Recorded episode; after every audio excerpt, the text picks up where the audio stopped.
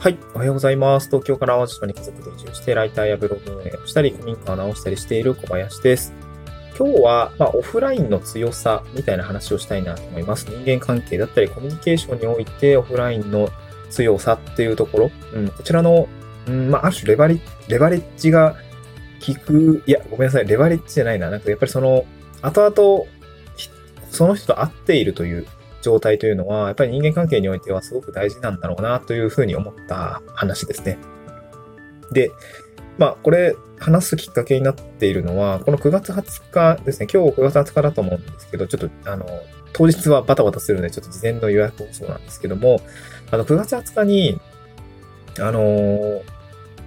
まあ、僕が所属して、所属、所属している、言いにくいね、所属している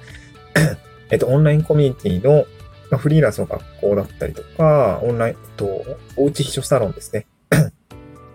今回、あの、くくりとしてはおうち秘書サロンなんですけど、えっと、この中で、えっと、うんと、なんていうかな、メンバーになっている方たちが、皆さん、あの、淡路島に来てくれるんですね。だいたい10、お子様含めると13かな ?13 名ぐらいが、まあ、わざわざ淡路島に来てくれてます。広島からとか、沖縄からもありますね。また静静岡だったりとか、多分東京からも、あの、参加されているいらっしゃるかなと思うんですけど、いろいろ、あの、13名がぐらい来てくれて、あの、ちょっとワーケーションをするような感じですね。で、ちょっと一泊二日の、まあ、クリエイティブキャンプというような形で、えー、実施するんですけど、まあ、めちゃくちゃ楽しみなんですけど、ちょっと心配なところもありますね。僕も、あの、主催者の方ですね、と、まあ、現地のスタッフというか、あのー、現地民、まあ、もてなす側というか、なんていうんですかね、まあ、現地の、まあ、なんていうの、手配側っていうか、そういう感じで動いてるんですけど、まあ、あのー、まあ、交通手段だったりとかの準備だったりとか、あの、現地のスポットの確認とか、あとは宿泊所の方の確認とかっていうところをちょっと今やってたんですけど、なんていうかな。あの、めちゃくちゃ人と会えるのはすごく楽しみなんですよ。若干不安っていうね。まあ、ちょっと本題とそれちゃうんで、また、あの、終盤に雑談したいと思うんですけど、えっ、ー、と、今日話したいことは、やっぱり、こう、普段オンラインコミュニティで 触れ合ってる人、まあ、オンラインで、まあ、あの、メッセージ、チャットワークだったりとか、ディスコードだったりとかでか、えっ、ー、と、お話をしている人たちと、やっぱり対面して会う機会って、まあ、そんなに多くはないと思うんですよね。普通の生活したら。もともとが、多分、全国、津々浦々あの、散らばってる方の、津々浦々って使い方あれか、あの、繋がってる人たちが、まあ、オンラインだからこそ集まって会話できたりとか、同じ何か、えー、課題に向き合ったりとか、えー、スキルアップにちょ、えー、興じていたりとか すると思うんですけど、あのー、だから、オフラインで会うってことって、ほんまにイベントがないとなかなかないんですよね。で、僕自身もまあ、言うたら離島っていうか、あの、島にいるので、あのまあ、子供もいるし、まあ、なかなかこう、イベントにポーンと、うん、行くっていうのが、まあ、できにくくはないんだけど、まあ、ちょっと気使うよね、妻と子供にね。気使うから、あのまあ、調整しながら行ってるんですけども、えー、っと、これまでは、そうですね、香川だったりとか、高知のセミナーとかに行ったのかな。でも、そんくらいかな。数えたらそんなもんしかないかなと思うんですけど、まあ、そういった、えー、まあ、あとはあれか。うんと、オフ会とかかな。うんライターのコミュニティのオフ会とかに行ったりとかした経験はあるんだけども、まあやっぱりそんなにこう、オフラインに会う機会ってそんななかったんですよね。うん、でも、やっぱりこう、その数あるオフラインの機会に、その人と会うっていうことをやった時には、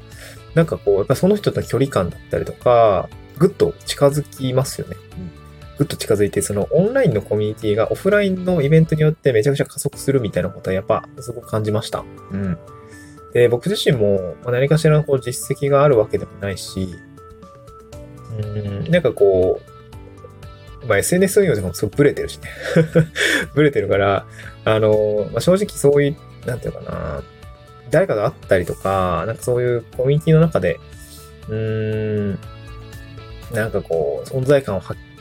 できるかと言われると、うーん、っていう感じなんですよね。うん、まあでも今回その、まあ企画者の方ですよね。うん。がいらっしゃって、今回淡路島でやるやりましょうって繋がったのも、僕もがやっぱり広島に行って、あの、主催者主催者の方、広島なんですけど、ルートさんっていう方なんですけど、あの、その方と喋って、な仲良くなったというか、まあ、すごいオフラインのつながりができて、すごくこう、関係性ができたから、今回その、